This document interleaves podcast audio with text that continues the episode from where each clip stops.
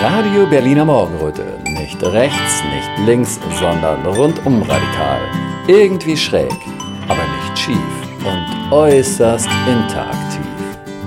Als alle dachten, nichts geht mehr, kamen wir. Jetzt geht die Sonne auf und ein neuer Podcast bricht an.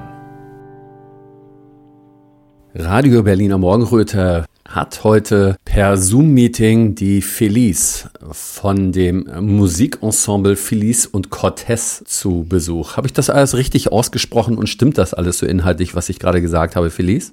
Ja, ich glaube, es hat uns noch nie jemand Ensemble genannt, aber ich mag den Gedanken sehr. naja, ihr gehört ja eigentlich zusammen und ähm, äh, Cortez ist nur ein Künstlername, ne? Der hat auch noch einen bürgerlichen, ne? Genau. Ähm, und zusammen gehören wir in jeglicher Hinsicht, sowohl auf der Bühne als auch privat. Ja, ja, ja. ja. Und ähm, von dem her ist Ensemble wirklich schön. Genau. Ja, dass ihr in jeglicher Hinsicht zusammengehört, das sieht man teilweise schon an den Covers von euren CDs. Also, ja, ja, das sind sehr schöne romantische Bilder von euch. Also, äh, ich habe da ein ganz bezauberndes gesehen. Ja, und ähm, wie lange äh, macht ihr schon Musik? Habt ihr euch, äh, habt ihr erst zusammen Musik gemacht oder seid ihr erst zusammengekommen als Paar? Ähm, also Cortes ist ja sozusagen im ersten Berufsweg das, was er sich als erstes ausgesucht hat, ähm, staatlich geprüfter Artist. Mhm. Er ist Jongleur mhm. und ähm, wollte schon immer Musik machen, das ist sozusagen so sein Kindheitstraum. Und ähm, ich wollte auch Musikerin werden und wir haben uns kennengelernt in einer Masterclass in Berlin, wo wir ein Jahr zusammen musikalisch die Schulbank zusammengedrückt haben. Und ähm, Musik machen und verliebt sein kam sozusagen beides gleichzeitig. Vor allem, also wir mussten in dem Fall ein äh, Konzert zusammen vorbereiten und haben mhm. unglaublich viel Zeit miteinander verbracht. Und der Aufhänger, dann auch mal einen Abend miteinander zu verbringen, war dann, dass wir von Alicia Keys und Jack White aus dem einen James Bond-Film Another Way to Die hm. geprobt haben und dann über den Film gesprochen haben, beide festgestellt haben, dass wir den Film noch nicht gesehen haben und dann waren wir halt zum Film verabredet. Ja, ja. Ähm, genau. Wie lange ist das her? Wann war das? Zwölf Jahre. Zwölf Jahre ist das ja. Wow, das mhm. ist ja schon eine ganze Zeit. Ja, ich kann es auch kaum glauben. Ja, ja, ja. Krass, zwölf Jahre. So, jetzt wollen wir sehen. 2023 minus zwölf ist 2011. Da war die Welt noch in Ordnung, obwohl jeder dachte, 2012 wird die Welt untergehen, aber äh, also ich habe nicht dran dachte geglaubt. Dachte das jeder? Ja, kann sein. Also ich war da damals, äh, als ich ihn kennengelernt habe, gerade 21 geworden. Ja. Und ähm, da, wenn mir damals jemand erzählt hätte, dass ich da schon den Mann fürs Leben kennenlerne, ähm, ja. da war ich noch so naiv und mit allem so total locker und ja, auch so durch alle Höhen und Tiefen haben wir uns so krass durchgeboxt. Mhm. Und dass wir jetzt äh, in unserem gerade frisch gekauften Häuschen mit Kind und großer Karriere sitzen, hätte ich echt nicht gedacht. Ja, ja. ja, so schnell kann das gehen. Ne? Aber wie gesagt, so ist das Leben. Ne? Also manche träumen davon und, und äh, die äh, sind sich am Abrackern, vielleicht irgendwo an der falschen Ecke des Lebens oder so und da funktioniert es halt nicht. Ne? Und aber Herausforderungen haben wir alle im Leben, ne? Also, also jedenfalls nach meiner Erfahrung ist das so. Bei manchen klappt dies, bei den anderen mhm. klappt wiederum das. Aber unsere Herausforderungen haben wir alle, oder? Total. Und es ist ja auch ähm, manchmal, wenn man dann so zurückblickt auf die Situation des Lebens und man denkt, ah, jetzt rückblickend würde ich was anderes machen, hat man halt damals andere Prioritäten gesetzt oder die Werte waren andere oder man brauchte die eine gewisse Erfahrung, um sich so weiterzuentwickeln, dass man heute alles anders machen kann. So, das sind ja auch alles Dinge, auf die man dankbar zurückgucken kann, weil man einfach, ja, sich weiterentwickelt hat oder Erfahrungen gemacht hat. Ihr habt ja in der Corona-Zeit, wie das so schön genannt wird, das war ja im Prinzip eine interessante Geschichte dass ihr da, sagen wir mal, künstlerisch überlebt habt, indem ihr auf Hinterhöfen gespielt habt mhm. und euch dem nicht Geld habt überhäufen lassen, richtig? Also von, aus also. den Fenstern wurden da die 100-Euro-Scheine geschmissen, stimmt's? Also ganz so war das nicht. Mhm. ähm, das ist auch durchaus vorgekommen. Mhm. Also vielleicht keine Hunderter, ich weiß gar nicht. Ich, es ist jetzt auch schon wieder eine Weile her, ich kann mich gar nicht mehr so genau daran erinnern. Wobei eine Geschichte, die muss ich gleich erzählen unbedingt, die ähm, war sehr rührend. Da haben wir viel mehr als 100 Euro bekommen. Ähm, ich würde sagen, pro Hinterhofkonzert haben wir immer so ein gutes Drittel gehabt von dem, was wir normalerweise bei einem Auftritt von derselben Länge verdienen. Also wir haben mhm. dreimal so viel arbeiten müssen fürs gleiche Geld, nur um das mal mhm. einmal ins Verhältnis zu setzen. Ja, ähm, ja aber die Hinterhofkonzerte äh, kamen so, dass ja, alles war ähm, verboten. Hm. Kann man das so sagen? Ja, alles wurde verboten. Ja, ähm, ich würde das so sagen, ja. Das Leben war anders und hm. ähm, wir waren ja, bei uns im Hinterhof in Berlin und begegneten unserer ganz lieben Nachbarin Tina, liebe Grüße Tina, falls du das hörst, ähm, und die gesagt hat, sag mal, es ist so langweilig, könnt ihr nicht einfach mal euer Equipment hier im Hof aufbauen und dann gucken wir von oben und dann in dem Moment haben wir das so total abgetan und einmal drüber gelacht und sind weitergegangen und dann habe ich Cortes so zurückgezogen und meinte so, ey, eigentlich ist es gar keine schlechte Idee. Und dann haben wir das Ganze durchgedacht, dass ähm, alle Bestimmungen, die damals so ähm, über uns ausgeschüttet wurden, ähm, haben wir quasi irgendwie erfüllt, weil das war damals, ähm, man muss aus einem Haushalt stammen, um Zeit mhm. miteinander verbringen mhm. zu dürfen und diese Distanzsachen und ähm, also es gab nichts, was die Hinterhofkonzerte hätte verbieten können, weil es waren keine Versammlungen, die Leute waren ja in ihrer Wohnung. Das mhm. Einzige wäre jetzt irgendwie Lärm Lärmbelästigung oder so gewesen. Dann wäre natürlich irgendwie die ähm, Ordnungshüter irgendwie gekommen und hätten natürlich sagen können, so, und jetzt packt mal ein. Genau, aber auf jeden Fall ähm, gesagt, getan. Äh, besonders tragisch war das kurz vorher, also das war ein echt übles Jahr, weil im Januar, Ende Januar haben sie uns in Kreuzberg vor der Tür unseren VW-Bully weggeklaut was ich auch echt nicht für möglich gehalten hätte, so mitten aus einer Großstadt irgendwie befahrene ja. Straße, aber der war ja. weg, mit, ja, mit Equipment auch. Und ähm, dann anderthalb Monate später war noch halt nochmal dort oben drauf der Lockdown und wir wären in Florida gewesen für zwei Monate. Das war so auch eins meiner Karriereziele und es war dann alles irgendwie abgesagt und es war eine ja, harte Zeit und ähm, künstlerisch dann aber auch kreative Zeit. Ich habe fast mein ganzes Album, was ich danach veröffentlicht habe, äh, in der Zeit geschrieben. Mhm. Und ähm, genau, dann haben wir eben gesagt, okay, wir probieren das jetzt mal mit diesen Hinterhofkonzerten und es lief dann so, dass die Leute per E-Mail ähm, sich bewerben konnten oder sagen konnten, wir würden euch gerne einladen. Dann haben die von uns ein kleines Poster als ähm, PDF bekommen, haben das bei sich zu Hause ausgedruckt, als Aushang in den Flur gemacht, weil irgendwie einkaufen oder sowas durfte man ja doch, ja, dass man noch ja. mal einmal im, im Hausflur vorbeigeht und sieht, ah cool, Hinterhofkonzert einen Termin ausgemacht und dann brauchten wir quasi eigentlich nur ein Stromkabel, was dann auch oft irgendwie aus dem Fenster rausge, ähm, rausgehangen wurde und jemanden, der uns die Tür öffnet und möglichst einen guten Parkplatz, was auch nicht immer so einfach mhm, war. Mhm. Mm, und dann haben wir aufgebaut, eine halbe Stunde später dann unser Set gespielt und dann immer mit so einer leichten Nackenstarre.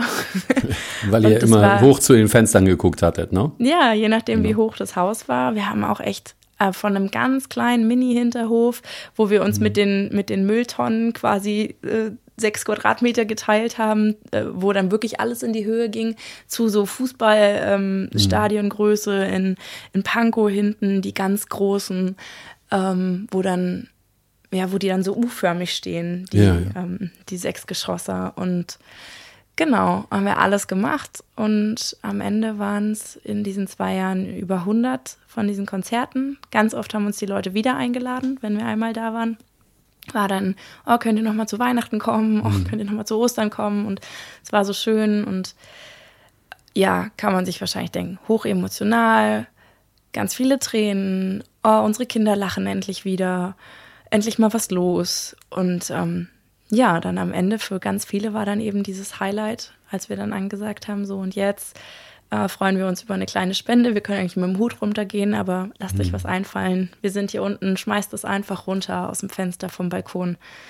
Dann haben die auch echt sich süße Sachen überlegt, so an Schnürchen das runtergelassen oder mit Papierfliegern oder so. Es war echt, ähm, ja, ganz rührig. Ich, ich versuche das jetzt so ähm, gerade mit den Ohren meiner typischen Hörer zu hören. Ähm, also bei vielen, die, die werden ja noch innerlich wütend wahrscheinlich, wenn sie an diese Maßnahmen denken, dass man so etwas machen muss. Das war ja ein mhm. Kompromiss letztendlich, was ihr gemacht hattet. Ne?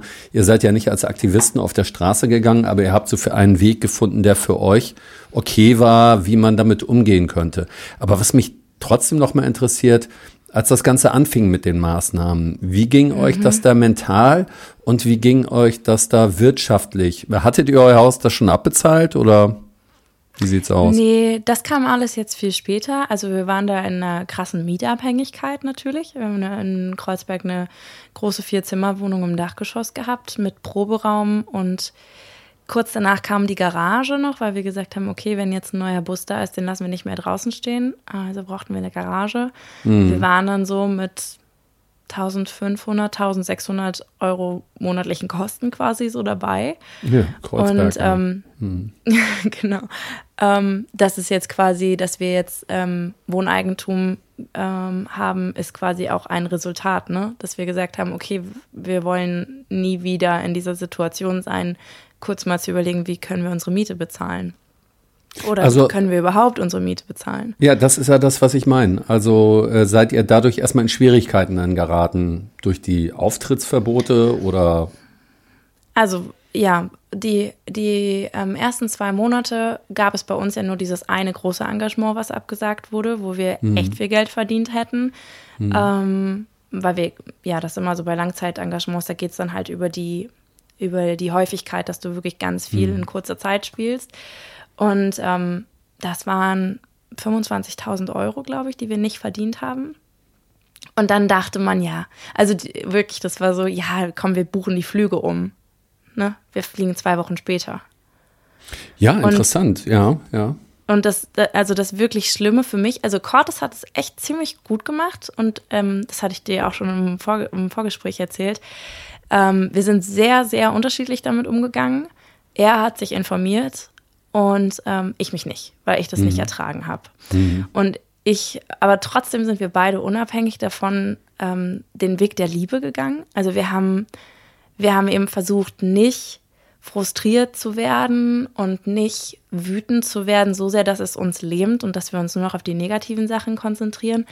Wir haben, mm, ich würde sagen, bei mir hat es so drei Monate gedauert, dann so diesen, diesen Zustand quasi akzeptiert, dass wir jetzt nicht aktiv rausgehen und sagen, ähm, die machen alles falsch und mhm. wir sind mhm. die Gegner, sondern wir haben gesagt, wir gehen raus und machen weiter und konzentrieren uns weiter auf das Positive. Also mhm. mhm. ohne das äh, abzunicken und gut zu finden. Aber wir haben halt gesagt, ähm, ja, wir gehen nicht raus und sind hier gegen etwas, sondern wir konzentrieren uns auf das, was die Menschen jetzt brauchen. Hoffnung, Liebe, gute Musik, gute Laune. Und haben halt gesagt, okay, wir sind die Botschafter dessen und sind trotzdem klar mit unserer Haltung. Ich hatte ja in der Zeit noch gar nicht so viel von euch gehört. Also nach dem, was ich gehört habe, also was ihr jetzt an Musik macht, von der Qualität her, und wenn du sagst 25.000 mhm. Euro oder so, also einige äh, Leute, die sich damit besser auskennen als ich, werden euch schon gekannt haben. Davon gehe ich jetzt mal aus.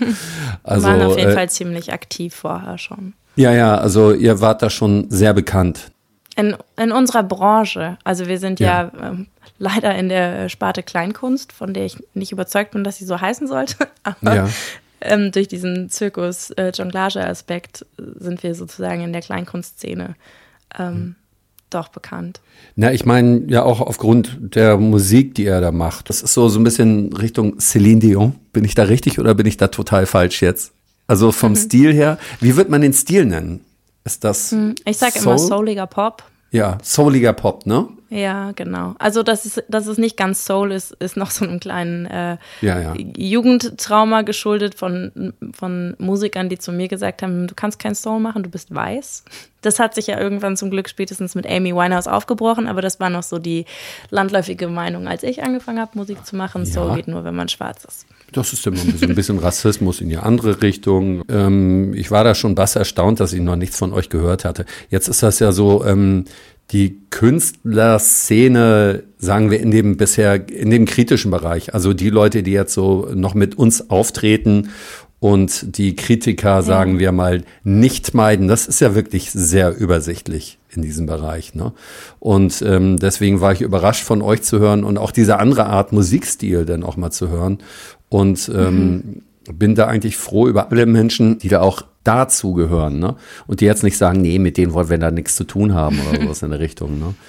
Also, naja, das haben wir auch, das haben wir, das haben wir auch lange besprochen, als das, mhm. das als das Angebot kam, weil, ähm, weil das natürlich irgendwie immer so eine Frage ist, ähm, was machen auch die Veranstalter? Also wie geht man als Mensch der Öffentlichkeit mit seiner Verantwortung um? Mhm. mhm. Und das hatte ich dir ja auch schon gesagt. Mein Ansatz ist, ähm, wir müssen weg von diesem Schubladendenken, also in jeglichen Schubladen mhm. und, und uns äh, erkennen als Menschen und Menschlichkeit nach ganz vorne stellen. Und Schubladen denken und einkategorisieren ist dem halt ähm, absolut nicht zuträglich. Und ähm, dann ist eine Frage, die wir uns immer stellen, was würde die Liebe tun? Und dann habe ich auf der anderen Seite mit meiner Weihnachtssingle zum Beispiel jetzt ja einen Radiopromoter ähm, engagiert, der ja bei den ganzen ähm, gängigen Radiosendern, RTL, BB Radio, wie sie alle heißen, ähm, auch Werbung macht für mich. Und dann war eigentlich ganz klar, wieso sollte man nur mit einer Sorte Mainstream-Menschen versuchen, in Kontakt zu kommen. Hm. Und ist das dann konsequent mit dem Ansatz, den wir haben, dass wir nicht, ja, eben nicht in Schubladen denken wollen. Hm. Ich würde mal sagen, ähm, um da, ich, ich spiele den Song mal an. Es äh, dreht sich äh, hier um Hold Together, ne? Hold Together Now. Hold Together Now. Und ähm, da spiele ich einfach mal die Radio Edition an. Was ist denn da für ein Unterschied nochmal genau? Radio Edition ja, und die andere? Die, die Länge. Es äh, wurde um ein Gitarrensolo gekürzt. Ach so, okay, alles klar. Ich würde einmal sagen, wir hören da einmal kurz rein. Ja, ich spiele mal leicht an und los geht's.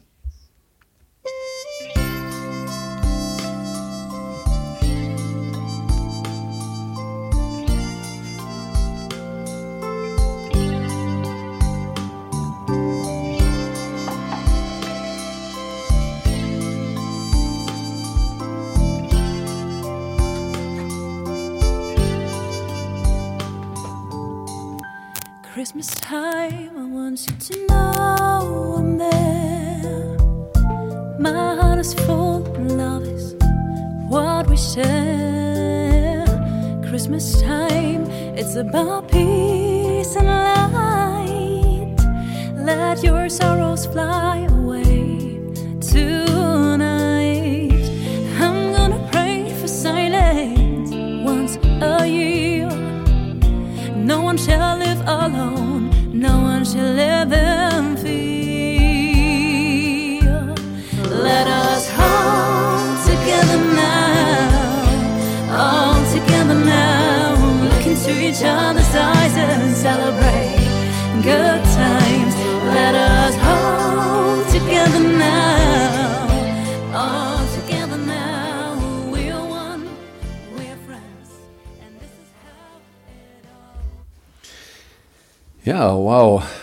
habe ich gedacht, Hammer, Hammer. Und es, ja, äh, ich finde den Song auch sehr berührend. Der ist nicht nur einfach schön, der ist auch berührend. Danke schön, das freut Und mich. Holt einen auch so weihnachtlich ab. Das habt ihr wirklich toll hingekriegt, sehr schön. Also könnt echt. Ja, cool, danke. Der Weihnachtshit könnte das werden, meines Erachtens. Wuhu! ja, ähm, du hast eben was von menschlich gesprochen und da komme ich dann auf menschlich Werte schaffen. Ich habe ja dich jetzt auf Umwegen über ähm, menschlich Werte schaffen kennengelernt. Mhm. Da bist du mir empfohlen worden. Das war, glaube ich, Bianca Höltje. Kann das sein, dass du zu der Kontakt ja. hattest? Genau. Genau, die remonstrierende Schuldirektorin. Und äh, wie habt ihr euch kennengelernt? Also ich muss dazu sagen, ich kenne Bianca tatsächlich eigentlich nicht persönlich, außer dass wir uns ja. einmal zugewunken haben. Ah, immerhin. ähm, genau, aber ähm, mein Sohn ist an einer freien Schule mhm. und die Schulleiterin dieser freien Schule ist im Austausch mit Bianca. Ähm, mhm. Genau, weil Bianca ja auch ähm, andere Ansätze hat, wie Kinder heutzutage gut äh, lernen können und wie das alles gehirngerecht funktioniert und so. Und ähm, da sind wir uns eben einmal kurz über den Weg gelaufen und unsere Schulleiterin hatte eben das große Bedürfnis, den, den Song zu unterstützen und zu teilen und hat das eben in ihre Netzwerke gegeben. Und Bianca wiederum hat gesagt, sprecht doch mal mit dem Oliver. Ja, toll, freut mich total. Ähm, Ja, mich auch. Wie alt? Moment, du hast gesagt, deine Tochter, ne? Unser Sohn. Ach mein Gott. Bei einer 50-50-Chance mache ich das dann auch nochmal verkehrt hier. Gut, also, wie alt ist denn dein Sohn? Sieben. Wie alt? Sieben? Sieben, ja. Ah, das heißt, als der ganze Kladderadatsch losging, war er im Kindergarten, ja? Oder war er Ja. überhaupt im Kindergarten? Er war im Kindergarten. Sehr spät. Wir haben in Berlin kriegt man ja äh, keinen Kindergartenplatz, wenn man nicht den Embryo schon angemeldet hat. ähm, genau. Und wir hatten da echt so eine äh, blöde, wirklich äh, Pechgeschichte, die dann ähm, ja drei Jahre auch ähm, ja uns einen Kindergartenplatz gekostet hat quasi. Und das war aber nicht, also war jetzt nicht äh, rückblickend, wir haben das gut gemeistert und wir waren eine sehr viel reisende Familie, eben mit Säuglingen nach Brasilien und allem. Ähm, und in der Zeit war er genau im Kinderladen. Wir hatten so einen ganz kleinen zwölf Kinder Kinderladen. Ja, und ähm, wie war das? Wie hattet ihr das erlebt? Also ähm, auch was Maßnahmen und so betrifft, mussten Kinder in dem Alter dann teilweise auch schon Masken tragen und sich testen lassen? Ähm, also, ich warte mal, ich tendiere auch immer dazu, solche Sachen dann zu vergessen, wenn, wenn ich Verdrängt war. ja, wenn die Erinnerungen einfach nicht so äh, erinnernswert sind. ähm, äh, Also dadurch, dass das wirklich ein Elterninitiativ-Kindergarten war und wirklich, wirklich ganz, ganz wenig Kinder ja nur waren, konnten wir eher so auch eigene Regeln aufstellen. Ähm, und da war aber trotzdem sehr vielen die Sicherheit total wichtig. Und es ging auch dann wieder um Angst um die Großeltern und alles drum und dran. Und ich kann mich an eine Zeit erinnern, wo wir die Kinder auch noch aufgeteilt haben, also wo es dann immer nur sechs Kinder waren, dass man quasi die Gruppe geteilt hat und eine halbe Woche waren die Kinder da und die andere halbe Woche dann die. Also dann hatte man sein Kind wenigstens zwei oder drei Tage in der Kita. Mm, Dann war natürlich trotzdem super viel zu Hause. Masken hatten wir nicht. Aber die Eltern durften nicht mehr mit rein. Das erinnere ich noch. Also man hat sonst seinem Kind noch beim Schuhe ausziehen geholfen und ähm, als Elterninitiative auch den Laden geko äh, gekocht, den Laden gekocht, den Laden sauber gemacht und Essen gekocht. Ähm, das fiel alles weg, diese ganzen Ämter. Ja, ja. Ja, ich erinnere mich auch, also ähm, mein Sohn ist da schon zur Schule gegangen und äh, das waren ja damals so Abstufungen gewesen. Erst mussten nur die älteren Kinder Masken tragen ab sechste Klasse. Und dann ist, ja, dann war ich noch ja, ganz egoistisch erleichtert deswegen. ja, Und dann ging es aber auch schon ähm, ja, runter an die Jüngeren und das war dann schmerzhaft. Mein Sohn wohnt bei, bei seiner Mutter auf Rügen und na, das hat mich dann schon ziemlich gezeckt, muss ich sagen. Hat auch ziemlich lange gedauert, bis ich endlich einen Attest für ihn organisieren konnte. Aber gut. Ja. Okay, es, Aber es das ist dann- auch, also ich glaube, Ja. das hat auch echt in die Entwicklung von ganz vielen wirklich Ja. reingehauen, weil über Mimik und Gestik, jetzt auch mal von mir als Sängerin gesprochen, passiert so viel, Ja. dass man einfach, äh, also dass dieses Vermitteln ne, und auch Mhm. ganz viel der, der Empathie geht ja darüber. Und ähm, ich glaube, das hat echt ganz vielen, ganz viele Kinder zurückgeworfen. Ich kenne auch Kinder, die, ähm, mit denen ich schon die Chance hatte, über diese Zeit zu sprechen. Und da, also ja, schön Ja. war das nicht. Ja, ich hoffe, dass wir da noch einiges aufholen oder wieder gut machen können. Ich meine, jetzt im Nachhinein geht sowieso noch. Ähm, also positiv bleiben und das Beste darauf, daraus machen Absolut. und ähm, zusehen, dass wir unsere Kinder weiterhin gut schützen. Also ich finde jetzt mal an einen Appell Also vom an Staat, nicht vor den Viren. Ah, ja, und ein, ähm, äh, meiner Meinung nach eine Mhm. Sache, die wir, die wir Eltern tun können, und ich nehme mich jetzt mal an der Stelle nicht Mhm. aus, weil ich bin ein Mensch, der in der Eventbranche arbeitet und äh, zwangsläufig auch mit Medien. Wenn ihr euren Kindern etwas Gutes tun wollt, legt das Telefon weg. Scheiße, ja.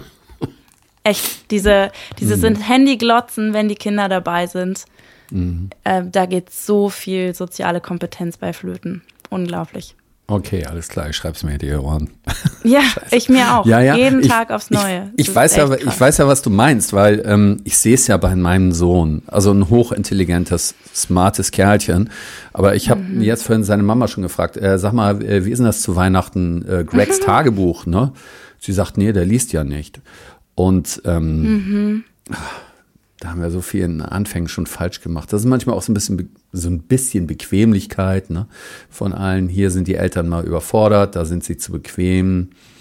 Ähm, dann ja. konnte ich schön alles auf seine Mutter schieben, weil er bei ihr wohnt, ne? habe aber selber in seiner Gegenwart dann immer damals noch auf Fußballergebnisse geguckt oder auf irgendwelche anderen Sachen. Und du hast vollkommen recht, es ist das Vorbild. Ne? Was soll ich da meinem Sohn erzählen? Ja. Er, soll, er soll nicht ständig an seinem Handy rumhängen. Mhm. Es ist das Vorbild. Ja, ja ne? klar. Die in, also, wie alt ist dein Sohn? Der ist jetzt elf. Ja, das ist voll noch das Alter, wo die einfach gucken, was die anderen machen. Ne? Mm. Also klar, es geht auch mm. viel über die Peer Group, so was so in der, in der eigenen äh, Freunde, im eigenen Freundeskreis irgendwie geht. Aber Vorbild bleiben die Eltern. Und ja, genau. Einfach, also wenn man auch sagen will, man möchte irgendwie wie, ich weiß nicht, ob man was wieder gut machen kann, aber man möchte irgendwie so das, was da so schiefgelaufen ist, vielleicht in der Zeit oder was da an sozialen Sachen kaputt gegangen ist, möchte man irgendwie gerne reparieren oder wieder gut machen oder zumindest aufwiegen, in eine Balance bringen. Dann ist dieses Auge auf Auge, neulich hat das jemand gesagt im Podcast, den ich gehört habe, ähm, mhm. dass wir ähm, unser Glückshormon nur ausschütten, wenn wir berührt werden und bei Augenkontakt mhm. und dass man das halt von einem Telefon einfach nicht bekommt und dass nee. eine heranwachsende depressive Generation äh, vorprogrammiert ist, wenn wir das jetzt nicht ändern. Ja, also ich erinnere mich auch noch an diesen blöden Online-Affenzirkus, wo dann alle so getan haben, ach, man kann online doch alles genauso gut machen. Natürlich, man kann sich nicht umarmen, das ist schade, aber das hat überhaupt keine Konsequenzen und keine Wirkung, weil online ist so schön und so sozial und so solidarisch. Ich weil du nicht mal mehr auch. das Haus verlassen musst und fett werden kannst. Ja, also ich war, ähm, ich weiß auch aus Selbsthilfegruppen zum Beispiel, ne? Also ähm, hau ich einfach mal dahin für äh, cleane Süchtige über Jahrzehnte eins der wichtigsten Aspekte ist, dass gesagt worden ist, hol dir eine Umarmung. Mhm. Und dann mhm. hatten wir diese scheiß Online-Meetings und plötzlich sagen alle, nee, ich komme gut klar online. Ist alles super online, weißt du? Naja, ja, gut, okay. ich meine, was bleibt einem anderes übrig, als sich das schön zu reden, wenn man in ja. so einer blöden Situation ist, ne? Ja, ja, Aber natürlich. Ich meine, sobald das vorbei ist, muss das doch wieder Klick machen. Ja, Sagen, ja. okay, ich gehe wieder raus. Äh, frische Luft, Sonnenlicht. Ja, ja, ja. Genau. Augenkontakt. Wir haben immer bei unseren Hinterhofkonzerten gesagt, weil wir auch einmal ein, Streaming-Angebot hatten, von wegen Online-Streaming-Konzert, Applaus einspielen und all mhm. das. Und wir haben das, das war in dem Wühlmäuse-Theater und ah, ähm, ja. das ist eine total tolle Location. Wir haben das gemacht und wir hatten tolles Bildmaterial danach, aber das war unser erster und letzter Streaming-Auftritt und wir haben gesagt, wir können auf diesen Augenkontakt mit unserem Publikum einfach nicht verzichten. Nee. Das ist das A und O. Und dann, das wollte ich nämlich noch erzählen vorhin wegen des Geldes. Ähm, dann hatten wir die Idee, ich hatte mit einem, mit einem äh, Freund aus Österreich telefoniert, der meinte, ey Felice, wenn ich das gewusst hätte, dass das alles so kommt, glaub mir, ich hätte einfach die Chance genutzt und vorher so viel mehr Menschen umarmt. Ja. Und dieser, dieser Gedanke war dann irgendwie so in meinem Kopf und ich wollte eh in einen Proberaum und ähm, proben.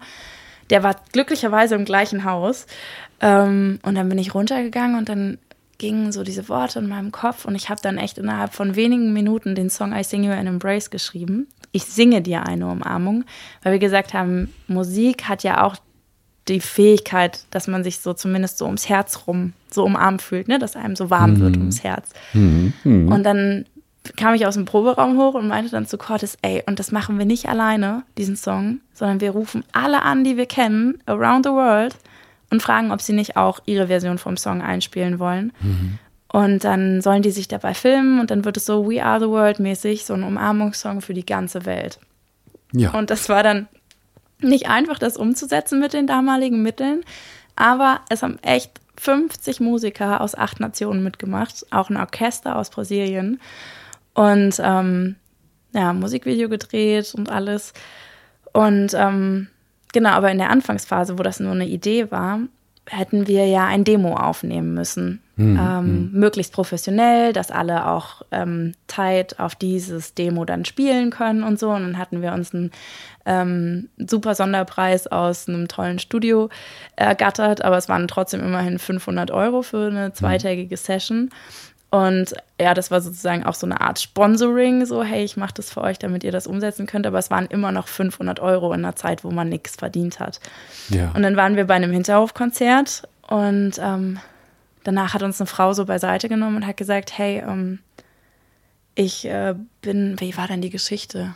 Sie hat gesagt, sie, sie ist verbeamtet und ähm, wollte eh kürzer treten und hatte das aber irgendwie noch nicht laut kommuniziert, sondern es war einfach in ihrem Kopf. Und ich glaube, dass die Beamten zu der Zeit eine Sonderprämie bekommen haben in der Corona-Zeit. Das war so ein, Ja, ja. hier, ähm, ihr, ihr habt eh eigentlich alle voll viel Geld, aber ihr kriegt jetzt hier noch mal ein bisschen was, damit es euch auch ja gut geht. So eine Tapferkeitsprämie.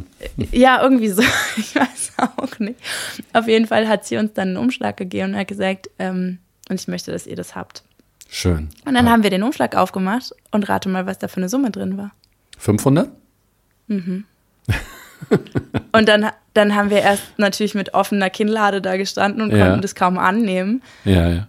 Und als wir da weggefahren sind, haben wir uns angeguckt und ich war eh den Tränen die ganze Zeit nah und Cortes meinte dann, ey, Felice, du weißt schon, wofür wir das ausgeben, ne? Und ich so, nö, wofür geben wir das aus? Und er so, hä? Das ist genau die Summe. Und dann habe ich Ja. dann sind alle Dämme gebrochen und ich habe voll angefangen zu heulen. Und ähm, das war dann einfach so dieses Zeichen von oben, ne? So, ihr müsst das machen. Und das ist Mhm. Ja. echt unser erfolgreichster Krass. Song. Ähm, ja. Ja, die müssen wir uns jetzt auch anhören, oder? Ja. Würde ich mal sagen, ne? Eine Umarmung für alle da draußen. Okay.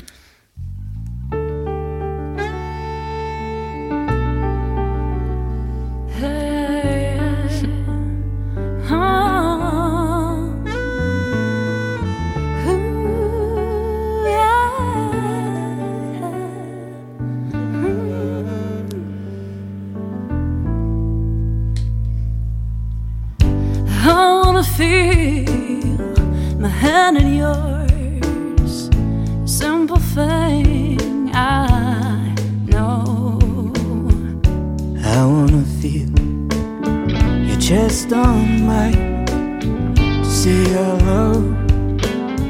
or to say goodbye.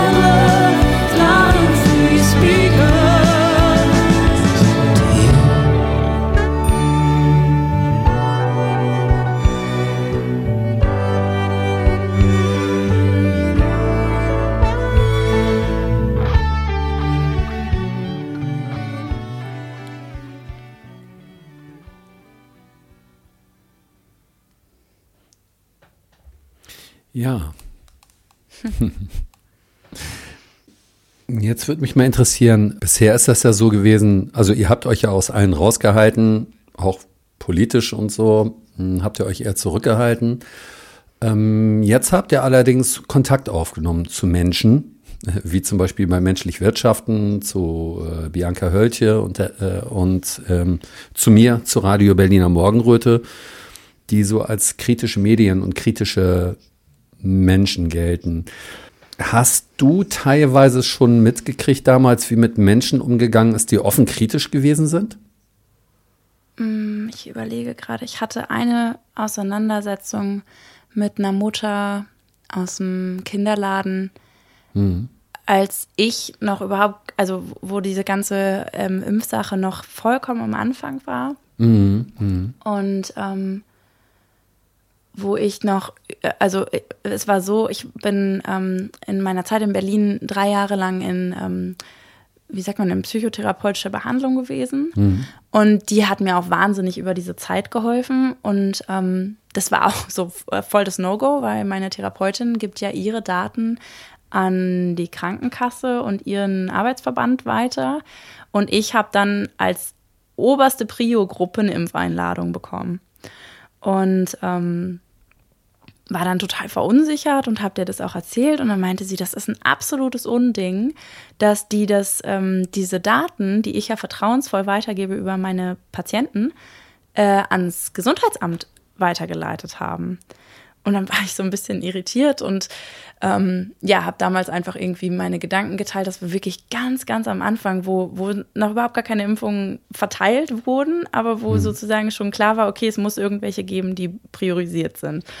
Und ähm, da war schon, dass ich gesagt habe, ja, ich weiß nicht, ey, ich, ähm, pff, ich habe mich, so- also die letzte Impfung gegen irgendwas habe ich bekommen, das haben meine Eltern noch entschieden und ich bin bis jetzt eigentlich ganz gut da- damit gefahren und ich denke halt irgendwie so, ja, dann, dann werde ich halt krank und mein Immunsystem macht das schon und so. So war meine Oha, oha, vö- völlig, oha. Ähm, Das völlig waren jetzt natürliche Krass Einstellung. rechtsradikale Aussagen, was du jetzt eben gemacht hast, das ist ja klar. Ne? Genau, das war damals mein, mein natürlicher, ähm, mein natürlicher Instinkt zu der ganzen Sache. Sollte man so denken, ja. Ja. Und dann war das, ich ähm, erinnere ich mich noch, die saß bei mir auf dem Beifahrersitz und die meinte so, aber Felice, das kannst du nicht machen. Du hast eine soziale Verantwortung. Und ähm, also äh, alles, ähm, ja, also ich würde ge- sagen, die ganze Latte an Argumenten, die später dann zu diesen Diffamierungen geführt haben, ähm, in der, also ganz breit gefächert in der Gesellschaft und alles, was dann so einem vorgeworfen wurde, wenn man sich dagegen entschieden hat. Und da habe ich schon auf jeden Fall so für mich selber gemerkt, so, oh krass, das wird jetzt hier eine ganz schön kontroverse Sache. Ähm, ich weiß gar nicht, ob ich, ob ich mich überhaupt jemals positionieren möchte. Ich weiß nicht, ob ich mich, weil jetzt irgendwie gerade Zeitdruck ist, deswegen äh, zu irgendwas positionieren möchte oder ob ich das einfach aussitze oder ähm, äh, kann mich irgendjemand dazu zwingen? Also da waren ja dann auch voll viele Ängste. Gehen die irgendwann an die Kinder ran, ähm, dass die dann irgendwie, keine Ahnung, einen mit diesem Impfschein dann irgendwann anfangen zu erpressen oder so. Also da waren so viele, so viele Ängste. Und ich habe einfach, also ich habe auch mitbekommen, wie Freundschaften auseinandergebrochen sind. Ich habe einen Seniorenchor geleitet in Berlin, auch elf Jahre lang, zwölf Jahre lang fast. Und ähm, da musste ich politische Themen irgendwann komplett ausklammern. Da ging es nicht nur darum, also ich meine, wir haben ja eh nicht mehr gesungen, aber als wir uns dann wieder gesehen haben und die, die haben auch, ähm, da habe ich gesagt, Leute, wir reden hier nicht darüber, wir sind hier zum Singen. Und Ja. ähm, ich habe dann halt einfach immer alle darum gebeten, dass sie sich alle so lassen, wie sie sind und dass sie, aber das waren ja auch alles, das war eine ganz andere Altersgruppe, ne? die waren ja, Ja. auch alle super verängstigt und ähm, die haben aber auch erzählt, wie sich die ja, jahrzehntelange Freundschaften, Leute, die sich seit dem Krieg kennen, auf einmal getrennte Wege gehen, weil die sich über dieses Thema nicht einig werden. Und das fand ich irgendwie halt am, am traurigsten an der ganzen Sache, dass man, ähm, egal wie man sich entscheidet, einfach den, also dass da so viel Hass ist und so viel wenig Menschlichkeit und so viel, ähm, ja, ich habe das nicht verstanden. Ich dachte so, dass wir doch uns alle mit unserer Entscheidung so sein lassen können, wie wir sind. Ja, sollte man denken, ist in dem Moment jetzt aber nicht mehr so up to date gewesen, ist nicht mehr so angesehen gewesen, seine eigenen Entscheidungen zu treffen. Ähm, Ja. Ich frage mich da jetzt, mh, du hast ja sehr viele Musiker da zusammengekriegt, über 50, 60 weltweit hast du gesagt, ne? Das heißt, du bist ja gut vernetzt und gut verbunden mit dem Mainstream, würde ich jetzt mal sagen. Also das, was wir so Mainstream nennen in der sogenannten Blase. Weiß ich gar nicht, ob ich, ob ich im Mainstream vernetzt bin. Also ich, ähm, außer so kleine Regionalsender oder so, war ich noch nie groß im Fernsehen. Okay. Und außer zur Hinterhofkonzertenzeit war ich noch nie groß in der Zeitung, also außer mal für eine Rezession von einem Konzert oder von einer Vorstellung im Theater. Und ähm, ich glaube, dass das, was wir machen, vielleicht auch nicht unbedingt Mainstream tauglich ist, weil Mainstream ja auch bedeutet, dass man die mainstreamige Meinung, also ich weiß nicht, vielleicht, also Hold Together Now zum Beispiel, dieses Weihnachtslied, halte ich aktuell für sehr mainstreamig, weil ich meine, wie viel Unruhe und Krieg und Hass und Kampf gibt es auf dieser Welt und das ist schon eine Aussage, mit der der Mainstream natürlich total mitgeht, aber Ja. in der Zeit, in der ich es geschrieben habe und für die es da damals eigentlich auch gemeint war, hätte das im Radio, glaube ich, keiner gespielt, weil ich wollte sagen, haltet zusammen. Ja, ja, okay. Ne? Okay. Das war damals, war das meine Verzweiflung über dieses warum ist denn jetzt hier so ein großes Gegeneinander? Können wir nicht einfach uns trotzdem weiter alle in die Augen schauen und uns als Menschen anerkennen? Auch in der eigenen Familie. Das hat mich unglaublich mitgenommen, weil ich ein total harmoniesüchtiger Mensch bin. Ja. Ähm, und ja, klar, Hold Together Now hast du schon gesagt, das ist auf ganz viele Sachen übertragbar und ziemlich, eine ziemlich zeitlose Aussage so. Ähm, ja. Sag Ich mal, was. nicht, ich ich- ich, ja. ich habe mal eine Frage. Du hast noch den Song gemacht, We Are One. Ich muss ganz Mhm. ehrlich sagen, ich, ich höre denn so die Musik, lass mich davon unterhalten, aber ähm, ich habe jetzt gar nicht den Text so innerlich mit übersetzt. Irgendwie passt das zusammen zu Hold Together, We Are One. Wobei Mhm. geht's denn bei dem Song? Ja, man merkt schon, was irgendwie so meine Grundmessage als äh, Künstlerin ist. Ähm, ja, also We Are One ist eigentlich schon ziemlich alt und dann lag der ganz lange in der Kiste bei mir und wurde dann nochmal so richtig aktuell. Und zwar habe ich We Are One geschrieben in dem Jahr, als in Berlin so richtig viel los ist, äh, richtig viel los war. Da erinnert sich vielleicht noch der ein oder andere daran. Es waren drei ausschlaggebende Gründe, wo ich quasi in meinem kleinen Sessel mit einem Neugeborenen irgendwie zu Hause saß und dachte, was ist denn hier los? Oder war mein Sohn noch gar nicht geboren? Und ich Was war war denn da? Erzähl doch mal, was war da los in Berlin? Auf jeden Fall dachte ich, nee, Leute, das geht so nicht mit diesem Gegeneinander. Wo sollen das noch hin? Wir müssen zusammenhalten. Und man kann, und das ist eine Message des Songs, man kann doch nicht jemandem anderen so sehr wehtun und denken, dass das nicht irgendwann zu einem zurückkommt und dass es nichts mit sich selber zu tun hätte. Ich Ah, meine, ja. wir sind eine Menschenfamilie. Ähm, And when it hurts you, it hurts me too. Wenn es dir weh tut, tut es mir auch weh. Ich kann das, ich kann, man kann es nicht trennen. Und das war das Jahr, in dem der große LKW über den ähm, Weihnachtsmarkt am Kudamm gefahren ist, wo der Obdachlose im U-Bahnhof, habe ich vergessen, angezündet wurde.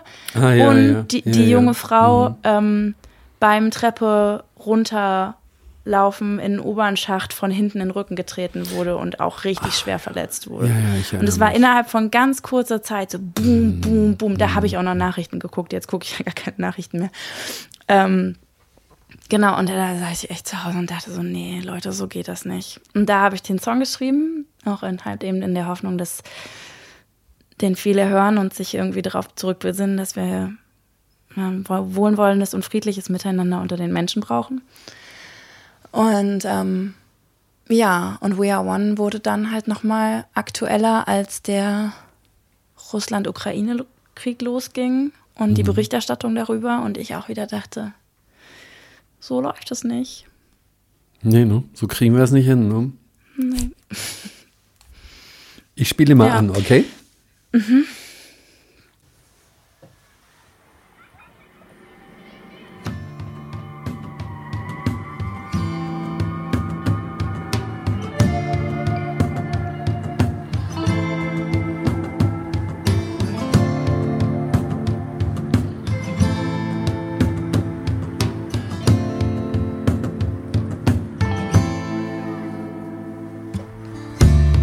so different than I thought it would be. It's so much darker, and my God, does it hurt me? It hurts me, yeah. It hits me when I'm weak, like I'm kicked down the stairs or set on fire my sleep. Oh, this world is different than I thought it would be. I used to believe pain could never hurt me.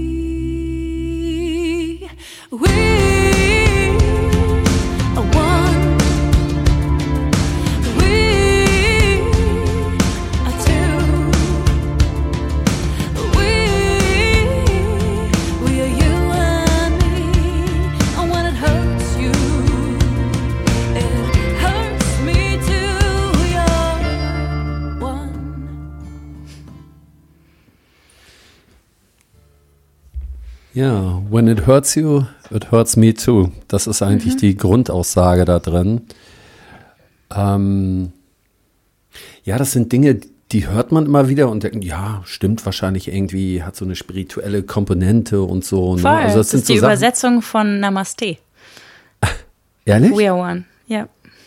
Ah, we Also are one? Namaste hat Ja, viel mehr. ja. Ich könnte es dir vorlesen, weil es hängt hier als äh, Mantra an meiner, an Ja, meiner ja. Wand. Aber es ist, äh, also es ist länger, aber ganz unten unter Namaste steht We are one.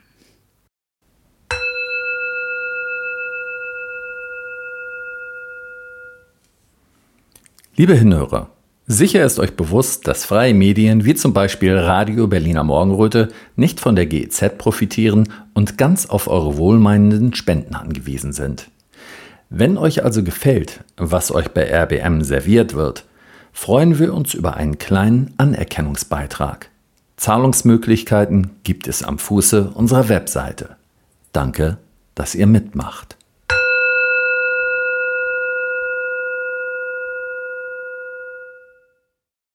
Wir sind in einer sehr herausfordernden Zeit, wo wir nochmal viel aktiver danach suchen, wie wir leben wollen und uns fragen, woher wir kommen und wie viel Einfluss wir überhaupt aufs Leben haben. Und Oh, das, ja. was du sagst, wenn, wenn man jetzt sagt, ähm, wenn ich dich verletze, verletze ich eigentlich mich. Dann sagen viele, ja, kann man psychologisch sicher irgendwie nachweisen. Aber äh, es gibt ja wirklich auch eine Sichtweise, dass es einmal ähm, das sogenannte Ego gibt. Das ist der Anteil an uns, der mit dem Verstand sehr verbunden ist und der getrennt ist. Und dann gibt es noch den anderen Anteil, der von der rechten Gehirnhälfte angeblich sehr gut bedient wird. Und äh, darüber sind wir alle vernetzt als ein Organismus. Das heißt, die gesamte ganze Menschheit ist darüber verbunden. Und das ist das, was wir eigentlich alle in uns tragen. Das heißt, wenn wir jemanden verletzen, dann verletzen wir im Grunde auch uns selbst auf eine gewisse Art und Weise. Also über diese Brücke würde ich da gehen in dem Moment. Ja, also ich kenne den Ansatz jetzt nicht.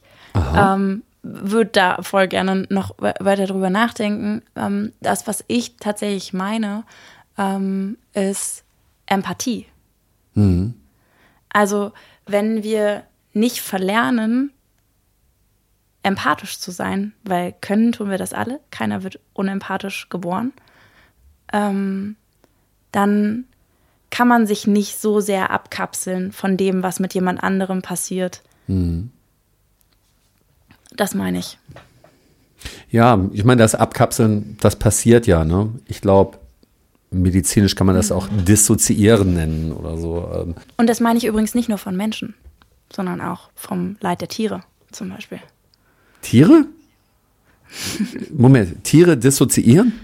Nein, nein, ich meine mit der Ach, Empathie. Ach so. ich glaube, es Empathie gäbe für viel, viel mehr Vegetarier auf dieser Welt, wenn die Leute mal in einen Schlachtbetrieb gehen würden Hm, und gucken würden, ja, was da mit den Tieren gemacht wird. Hm, Das meine ich. Man kann sich, wenn man ein empathischer Mensch ist ähm, und den Teil von sich nicht abgespalten hat, kann man nicht jemand anderem wehtun, ohne einen Teil von sich mit selbst zu verletzen. Ja. Aber diese Abspaltung, die ist halt sehr verbreitet. Ne? Das nennt man Traumata. Also, und, und Ja, das ist unsere Le Überlebensstrategie. Ne? Also ich habe auch in meinem Leben ein paar Traumata behandelt, ähm, meiner Therapie, aber ganz viele davon auch mit der Musik. Und ähm, ja, das ist teilweise ist das ja ein Mechanismus zum Überleben. Mm, Ich bin trotzdem ein total empathischer Mensch. Mit meiner Therapeutin habe ich am Anfang der Therapie 25 Traumata in 30 Jahren aufgeschrieben, auf einer Skala von 1 bis 10 und es war keines, keines davon bei 1. krasser Scheiß. Boah. Ja. Boah. Und Boah. also ich, äh, ich bin einer der mitfühlsten Menschen, den du kennenlernen willst, wirst, weil es einfach total angelegt ist in mir. Und ja. Ja, da haben wir alle noch viel zu tun. Das ist es eben. Ne? Mm, Viele oder oft denkt man, es wäre so schön, wir gehen jetzt alle zusammen auf die Straße, demonstrieren für Frieden. Und wenn wir nur genug Leute sind und genug Leute überzeugen und Millionen für den Frieden sind und wenn wir dann noch organisatorisches, äh, organisatorisch einiges geschickt hinkriegen, mit ähm, ökologischen Anbau, so, ne? Es, wir haben ja theoretisch alle Möglichkeiten, eine bessere Welt zu machen. Auch mit äh, biologischen Anbau, Umweltschutz. Das sind ja alles Sachen, die sind ohne Qualitätsverlust von Leben machbar. Das geht, ne? Ja, ich möchte ganz kurz an dieser Stelle äh, Jimi Hendrix zitieren. Ja, sag Wenn die mal. Macht der Liebe über die Liebe zur Macht siegt, wird die Welt Frieden finden. Ja, das ist für mich nachvollziehbar, muss ich sagen. Ähm, Da, das ist das, woran ja, Menschen arbeiten können. Und zwar nicht nur die da oben ja, oder die da unten, ähm, sondern das sind Dinge, die passieren im Alltag. Und ich habe immer ganz große Hoffnung auf die heranwachsende Jugend. Mm, Auf die heranwachsende Jugend, auf die heranwachsende Generation, auf die Jugend, ähm, auf die Kinder. Und deswegen bin ich so sehr der Überzeugung, dass wir mit Kampf nicht so viel erreichen können wie mit bedingungsloser Liebe. Weil das müssen die Kinder von uns lernen. Klar, man darf seine Meinung sagen und man muss Stopp sagen und man muss seine Grenzen wahren und all das. Aber diese bedingungslose Liebe muss über allem stehen. Und dann haben wir die Chance, dass sich die Welt verändert. bedingungslos lieben, ne? So schwer. Uiuiui. Ja, schwer ist immer so ein komisches Wort, aber ich hab's auch gedacht. Ja, bedingungslos lieben. Also wirklich, das ist, mm, das ist schon so eine Disziplin, muss ich sagen. Die muss man erstmal drauf haben. Ne? Da gibt's da keine Kurse oder sowas in der Richtung. Und ich glaube, man kann sich auch nicht hinsetzen und sagen, okay, ich nehme mir jetzt vor, ich möchte ein Mensch werden, der bedingungslos liebt. Und jetzt hole ich mir mal ein gutes Coaching dafür, ähm, wie man sowas macht. Ja. Es, Ich meine, es gibt, ich ziehe mir, ich Ja. ziehe mir sehr viel ähm, Input, spirituellen und ähm, spirituellen Input und von Menschen, die sich ja seit Jahrzehnten damit beschäftigen. Es gibt schon echt viele gute Bücher und echt viele schlaue Menschen, die, die das niederschreiben, die sich ihre Gedanken dazu machen, die das immer weiterentwickeln und ähm, die das total auf den Kern bringen. Ich beschäftige mich teilweise auch nicht so viel mit den Motivationen der Autoren, weil, weil es dann von, für mich so sehr vom Hölzchen ins Stöckchen kommt. Also ich habe jetzt nicht bei jedem Autor ergründet, ob der mich eventuell manipulieren könnte oder so. Ne? Ah, ja. me- Meinte ich ja vorher schon, ähm, dass ich aufgehört habe, Nachrichten zu gucken und so. Ich habe halt aufgehört, im Außen zu sein, sondern gehe halt wirklich nach innen und erlaube mir selber auch, einen Fehler zu machen oder manipuliert zu werden oder irgendwas, aber ich möchte das alles aus mir selber rausspüren. Und deswegen die Buchempfehlung, also ich habe mir das Buch zu Weihnachten gewünscht, weil ich ganz viele Podcasts darüber gehört habe. Ähm, Arthur Brooks und Oprah Winfrey haben zusammen ein Buch geschrieben, ähm, das heißt Build the Life You Want. Und die sagen quasi letzten Endes in ihrer Quintessenz, Quintessenz genau das, was Jimi Hendrix in seinem, ähm, in seinem Spruch gesagt hat. Und er sagt auch in einem Interview, solange es Menschen gibt, die mit Kämpfen und Kriegen Geld verdienen, wird es einfach bestimmte Sachen auf dieser Welt wie Liebe, bedingungslose Liebe und Frieden einfach nicht geben. Und das fand ich stark. Das hat er bei einer. Ähm, Kannst du den, kannst du den Buchtitel nochmal wiederholen? Der ist von, der ist gerade etwas nuschelig über den Äther gekommen. Build the Life You Want. Ich weiß den deutschen Titel leider nicht, weil ich lese all meine Build Sachen. the life you want. Also baue dir das baue Leben, dir das das du Leben. möchtest. Mhm. Genau. Und also ich lese ganz viel auf Englisch und in Originalsprache, weil ich kann.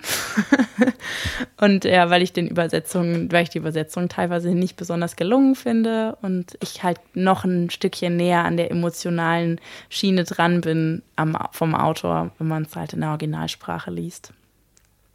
Ich habe jetzt ja gerade bei dem Thema, worüber wir gesprochen haben, eine gute Brücke zu dem Song No Control gefunden.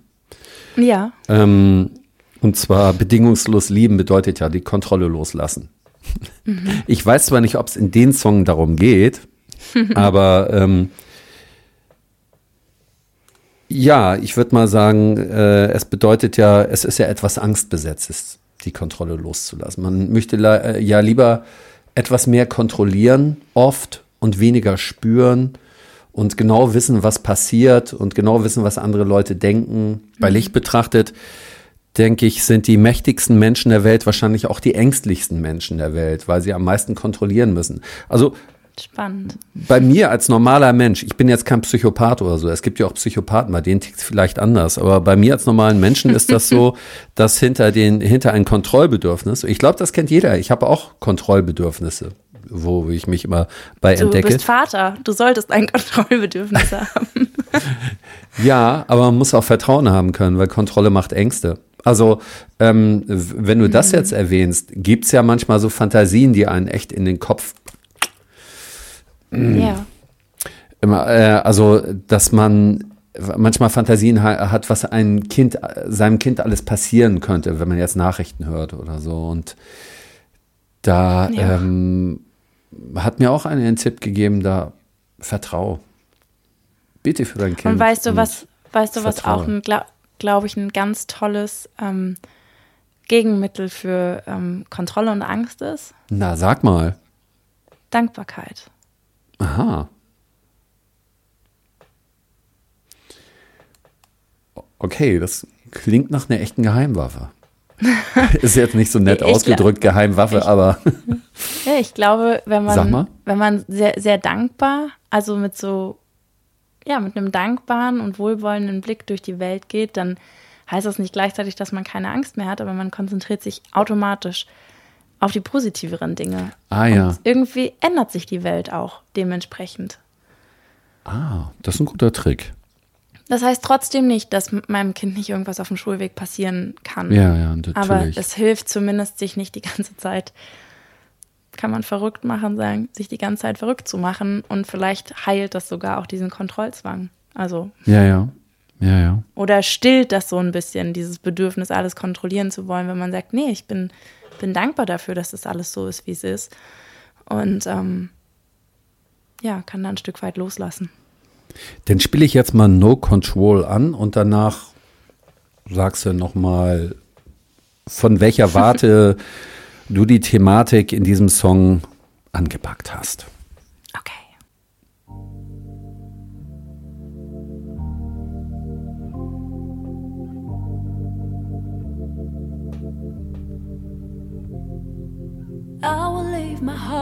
Heart open, cause I have found a key. And leaving our hearts open is the way to peace. No more fighting, no more lies will be told. If we just understand the power is in our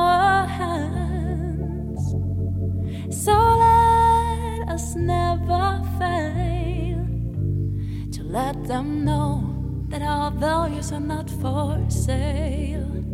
Let them know we are not for sale.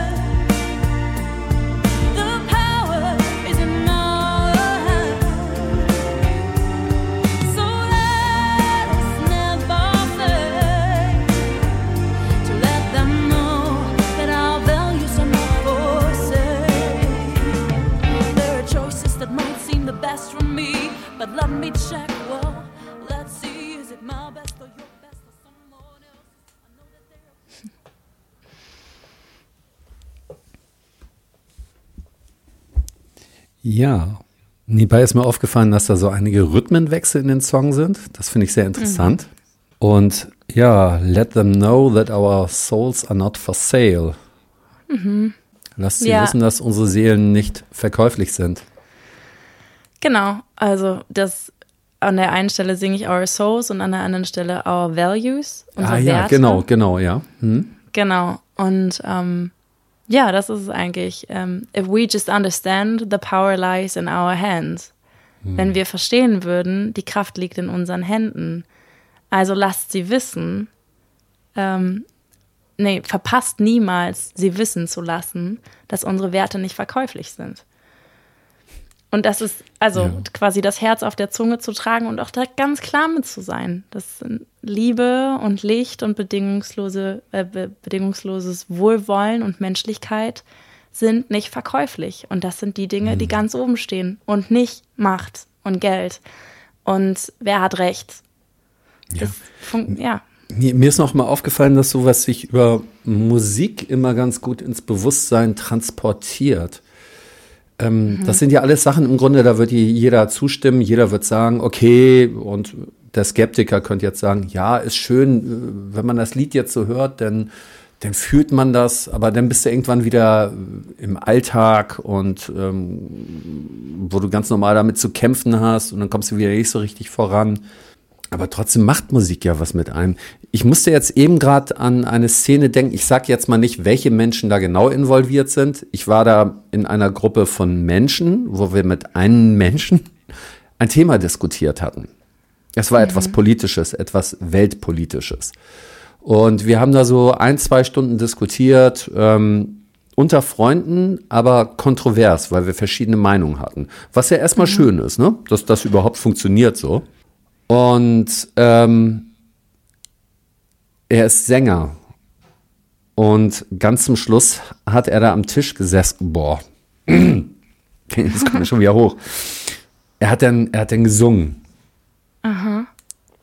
Und ähm, ich und auch eine andere hatten fast synchron gesagt, warum quatschen wir eigentlich die ganze Zeit, wenn man singen kann? Ja. Weil wir haben über so viele Sachen geredet und das, worüber wir geredet haben, die Meinungen, die politischen Statements, was wir alles wissen, das ist gegen die drei Minuten, wo er aus der Seele und aus dem Herzen heraus gesungen hat und, und das passte auch zu seinem Herz und seiner Seele, wo er seine Botschaft einfach rausgesungen hatte, was, Ja. was dahinter steckt, die Botschaft seiner Seele. Die ganzen zwei Stunden, das Gequatsche, die sind da total gegen verblasst, gegen diese drei Verblasst. Minuten. Da habe ich gemerkt, da habe ich den Unterschied dieser Kräfte ganz einfach bemerkt. Oh, Und- da wäre ich so gern dabei gewesen. Das Ja. voll gut. ja, aber du weißt, was ich meine. ne? Und das, deswegen, äh, das hatte ich das da eben auch bei der Musik rausgehört. In der Musik, da kann man das so kraftvoll sagen, dass unsere Ja. Seelen Ich nicht zu finde auch, verkaufen die sind. Musik hat immer auch das Gefühl ähm, mit sich, dass man nicht alleine ist. Oder? Ja. Also man, in dem Moment, wo man mit der Musik ist, ist, ja mit, ist man ja mit all denjenigen, die den Song gerade für einen spielen und eingespielt haben und all diejenigen, die an diesem Werk quasi beteiligt sind. Und wenn man auch noch weiß, dass andere Menschen den Song gerne hören oder zu dem Interpreten irgendwie halten, dann ist man ja auch echt immer in einer, in einer schönen Gemeinschaft, die sich mit Ja. genau diesen tollen Gefühlen beschäftigen, die du gerade ähm, beschrieben hast. Ich meine, was gibt es Schöneres, als bei einem Konzert live irgendwie in der ersten Reihe zu stehen und vor Freude und Emotionen des Songs irgendwie kommen die Tränen oder das glückliche Lächeln oder man schreit einfach, weil es toll ist. Das sind ja genau die Sachen, die man nie wieder vergisst. Und nicht umsonst, wenn, bei mir irgendwie ein Song aus den 90ern losgeht, so die Zeit, wo ich angefangen habe, Musik zu hören, äh, ist alles wieder da. Alles riecht so, alles sieht so aus wie damals. Ich weiß genau, wo ich war. Ne, die Musik kann das einfach. Und das finde ich ist so eine eigene und wunderschöne Magie. Deswegen äh, ja, muss ich auch Musik aus diesem Grund machen. Also ich könnte gar nicht mainstreamiger von einem Label, was ein Label von mir verlangt, irgendwie wenn die sagen, kling mal so und so, dann mach mal hier jetzt das und das. Nein, das muss so sein, wie es richtig ist. Ja, ja, ja. Und das Gut, kann okay. authentische Musik. Und Ja, aber so wirst, so wirst du nie eine Weltkarriere machen, das sage ich dir gleich. Aber musst du auch gar nicht, oder? Aber wie schön wäre das? Weil ich strebe nach einer Weltkarriere. Hm. Ach. Wie schön wäre das, wenn das ginge. Ja, und wenn Menschen, ich meine, wenn man sich mal die Texte, auch super kontroverses Thema, aber wenn man sich mal die Texte von Michael Jackson anhört, Man in the Mirror, es, äh, oder der hat auch We Are the World und ähm, Heal the World und They Don't Care About Us. Das sind alles Texte, die ähm, die Zeit überdauern werden. Oder John Lennon, ne, Imagine. Das, Oh ja. Ähm, das sind alles, klar, auch Musiker, die ein Stück weit ihre Seele verkauft haben. Vielleicht, ich habe ja nie mit denen persönlich geredet, ob sie das wirklich so empfunden haben, aber so ein, sich so ein bisschen ans Musikbusiness quasi verkauft haben. Ähm, auch auf eine sehr tragische Art und Weise, glaube ich. Aber wie schön wäre das, wenn jemand, der Licht und Liebe und wohlwollendes Miteinander als höchstes Gut äh, Wert, also als, als, höchste, als höchsten Wert hat, ähm, so breit Gehör kriegt. Ja, Ich gebe da Mir erst auf, wenn ich in meinem ich- Schaukelstuhl auf der Veranda sitze und sage, ja, hat halt nicht geklappt. Naja, also du hast äh, schon eben gesagt, die haben sich vielleicht ein bisschen verkauft. Und in deinem Song ging es ja genau darum, ihr könnt unsere Seelen und ihr könnt unsere Werte nicht kaufen. Und ähm, Ja. ich glaube, viele erfolgreiche Menschen kommen irgendwann an den Punkt, ähm, da müssen sie Entscheidungen treffen. Und ich bin ja jetzt aber auch nicht der Meinung, ich denke, man muss nicht sagen, jetzt ist der eine Tag, da trifft man die falsche Entscheidung, da geht man in die falsche Richtung. Ne? Ähm, ich gehe da eher Film Vanilla Sky, da ist gesagt worden, jeder Tag ist die Chance für äh, sein Leben neu anzufangen. Ne? Aber tatsächlich, ja, tatsächlich muss man täglich Entscheidungen treffen für sein Leben.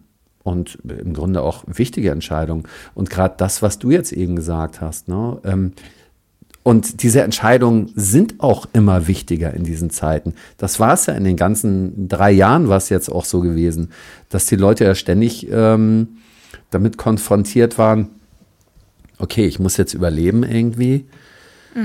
Ähm, Ärzte, Impfärzte, ähm, Krankenschwestern, Lehrer an Schulen, die sind da mit Sachen konfrontiert worden, mit Entscheidungen, die sie plötzlich treffen mussten. Und es ist noch wirklich eine sehr seltene Blüte, dass Menschen bereit sind, dafür, dass sie das Richtige tun, einen hohen Preis zu bezahlen. Dafür das Richtige tun, einen hohen Preis zu bezahlen. Ja, das kannst Ja. du gern nochmal dir durch den Kopf gehen Also, lassen. Das ist, Jetzt in meinem Ja. Fall, ich würde den Mega-Plattendeal von Universal ablehnen, mit dem mir sicher zugesichert worden wäre, ich hätte internationalen äh, Erfolg. Und ich sage nein, weil unter euren Bedingungen möchte ich das nicht. Das wäre für mich ein extrem hoher Preis. ach so, also wenn ihr irgend so einen Songtext Obey the Vaccination, wenn du das da reinmachen solltest, dann äh, würdest du das nicht machen. Klar. Nein, das, Äh, Es gibt super viele Sachen, die ich ablehnen würde und auch schon Ja. abgelehnt habe. Also Ja. letztes, letzten Sommer kam irgendwie unsere Agentur und meinte so, ja, wir haben hier eine fette Gala, gefä- ah, fett, so, ne? Im, Mhm. Im Sinne von äh, tolle Außenwirkung und ähm, Mhm. tolles ähm, Prestige und mega viel Geld. Mhm. Und dann ähm, haben sie schon so sehr zögerlich angerufen und haben gesagt, ja, wir wissen ja, vielleicht ist nicht so ganz irgendwie euer Ding. Ähm, das war ein Waffenhersteller. nicht, also so ich ganz haben- euer, nicht so ganz Wir euer haben einen Ding. Lachkrampf gekriegt am Telefon.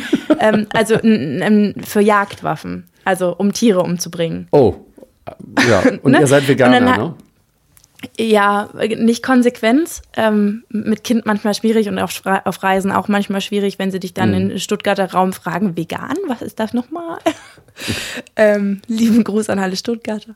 Ähm, nee, ähm, d- d- gerechtfertigt war das dann mit, ähm, äh, also, äh, ne, ähm, wir haben die ganz doll lieb und die fragen uns auch solche Sachen ähm, einfach, weil sie auch uns nichts verpassen lassen wollen und so, ne? Aber ähm, und sie hat ja auch schon sehr zögerlich gefragt gehabt und dann ähm, meinte sie, ja, aber das sind auch teilweise so Forstwaffen für Förster und die tun ja auch gute Sachen für Tiere. Und dann haben wir Ja. gesagt, ja, wir können da mal drüber nachdenken, aber wir haben dann aufgelegt und haben gesagt, das geht einfach nicht. Also null. Und dann haben wir alles, was da dran hing, einfach gesagt, nee, das ist es nicht wert. Und wir haben uns ja auch schon was aufgebaut mit unseren Fans und den Leuten, die uns Ja. kennen und die wissen, wofür wir stehen. Und ähm, auch wenn es dann heißt, ja, ihr müsst ja nichts bei Social Media posten, dass ihr dort wart. Ja, aber hä? Also ich meine, das bisschen Credibility, was wir haben in unserer Community, das werfe ich doch nicht über den Haufen, nur weil ich ein bisschen mehr Geld verdienen möchte an dem Tag. Nein, nein, nein, nein. Und in dem Moment hat die Liebe über die, die Liebe, die Macht der Liebe über die Liebe zur Macht gesiegt, weil Macht wäre in dem Fall Geld und Prestige gewesen. Ja. Ja. Und wir haben gesagt, Ja. nein, danke. Das sind, Die Macht der Liebe. das sind Entscheidungen. Wie gesagt, jeden Tag gibt es Entscheidungen zu treffen. Ne? Und das ist fies. Man weiß das immer gar nicht vor. Ne? Dann läuft man irgendwie drei, vier Monate durch die Gegend, alles läuft glatt, man ist nicht herausgefordert. Und plötzlich, buff, kommt da irgendwie so ein Ding und dann ist man manchmal auch unvorbereitet. Das ist so meine Erfahrung. Ne? Ja, oder man hat sich noch nie Gedanken darüber gemacht, Genau, wie oft ich mir genau. in diesen letzten Jahren Gedanken über Sachen machen musste, mit denen ich total überfordert war und nichts entschieden habe, sondern die Decke über den Kopf gemacht habe und gesagt habe, könnt ihr einfach alle weggehen? Ich will nichts entscheiden. Ich, Ja. Geht weg. Ich will, will nichts entscheiden. Geh weg, ja. ja, ja, ja. Ja, ähm, denn sagt mir doch aber noch mal, was ihr als Familie, ihr seid jetzt zu dritt, ne? Was habt ihr für eine Vision von der Zukunft? Wo soll es hingehen mit euch? Mit uns als Familie? Oh, also ich wünsche mir, dass wir für die Zeit, solange unser Sohn hier glücklich an der Schule ist, wir auch ihm ermöglichen können, dass er hier wirklich ein stabiles Umfeld mit vielen schönen Wurzeln, weil hier sind so viele wunderschöne Menschen. Ich habe noch nie so viele wunderschöne Menschen an einem Ort gesehen. Das ist total krass. Und alle haben so diese, diese Werte, die wir so, ähm, die uns so wichtig sind, die tragen die auch alle in ihrem Herzen und ganz offen. Und es ist so schön, ähm, dieses, diese bedingungslose Liebe und dass man einfach füreinander da ist. Es ist bestimmt auch so ein bisschen das Dorfleben, also dieser krasse Unterschied von, von der Großstadt. Ich bin ja in Berlin geboren und aufgewachsen und bin jetzt sozusagen nach 32 Jahren aufs Land gezogen. Und dass man sich hier einfach hilft und dass man füreinander da ist, ist vielleicht auch ein, eine andere Erfahrung als im schnelllebigen Berlin so. Aber auf jeden Fall wünsche ich mir für unseren Sohn und auch für uns, dass wir hier wirklich so richtig ankommen und Wurzeln schlagen. Und gleichzeitig aber unsere Musik sehr viele Menschen noch erreicht. Also so dieser, diese, diese gute Balance zwischen in der Welt draußen zu sein und hier zu Hause zu sein. Und für unseren Sohn, dass der trotz unseres Berufes seinen ganz, ganz eigenen Weg gehen kann und ihm das gelingt, ja, so, so seins zu finden. Weil es ja voll oft so, dass Musikerkinder dann irgendwie auch in die Musik gehen oder so. Und ich wünsche mir für unseren Sohn, dass der so richtig seine eigenen Talente und das, wofür Ja. er brennt, findet und da so richtig Bock hat und wir ihn voll unterstützen können. Und Sag mal, ihr wohnt in Norddeutschland, irgendwo in der Nähe von Hamburg, ne? nee, wir wohnen in Niedersachsen, in der, zwischen Hannover und Braunschweig. Ja, sag ja, in der Nähe von Hamburg. Also, also für einen Berliner jetzt. Ja. Gut, auf jeden Fall Norddeutschland. ähm, genau. Ähm, ich bin auch auf dem Lande aufgewachsen. In dem Kaff, wo ich war, da war nicht so ein Haufen wunderbarer Menschen. Also ich kann nur sagen, ne? also falls das dein erstes Dorf ist, du hast Glück gehabt, kann ich da Okay. echt nur sagen nach meiner Erfahrung. Ist mein erstes Dorf. Ja, ja, total Glück gehabt. Die sind nicht alle so, aber äh, schön. Das freut mich, dass es gleich beim ersten Versuch geklappt hat. Ja. Ja, ähm, was macht ihr jetzt noch heute Abend?